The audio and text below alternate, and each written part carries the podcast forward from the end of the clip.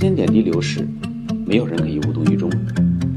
亲爱的各位家长好，我是戴维老师，欢迎您来到由我主持的这期互联网教育电台节目《教育的观点》。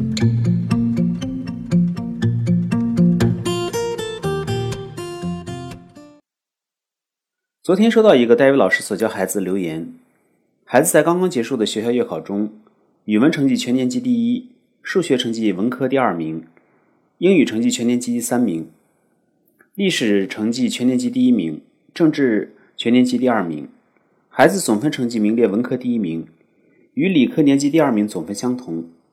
在强手如云的八一学校，这个孩子将留下自己的足迹。值得一提的是，这个孩子去年经过戴维老师的辅导，是从一所初中普通校跨区裸考升入海淀重点校八一学校的。那么八一学校也是习近平的母校。应该说，孩子从一所普通中学直升重点高中，所面临的挑战和压力都是难以想象的。而孩子能在强手林立的八一学校脱颖而出，确实不是一件容易的事情。去年海淀区的中考状元就曾是孩子的同班同学。然而，这个孩子用他的顽强拼搏，证明了他自己的实力。在戴维老师看来，这种顽强乃是比成绩和名次更加重要的东西。是培养出一个男子汉真正的灵魂。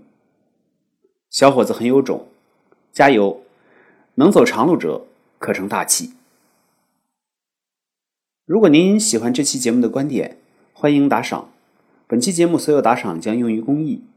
如果您觉得这期节目对您有所帮助，请帮忙推广。好的，我们这期节目就到这里，期待您的宝贵意见。我的 QQ 邮箱是二三七六零九幺七四艾特 QQ 点 com，再重复一遍，二三七六零九幺七四艾特 QQ 点 com。同时，欢迎您关注戴维老师的微信教育公众号“中高考英文快速提分课堂”。有关于孩子英文学习的任何问题，可以随时交流分享。期待下次节目再见。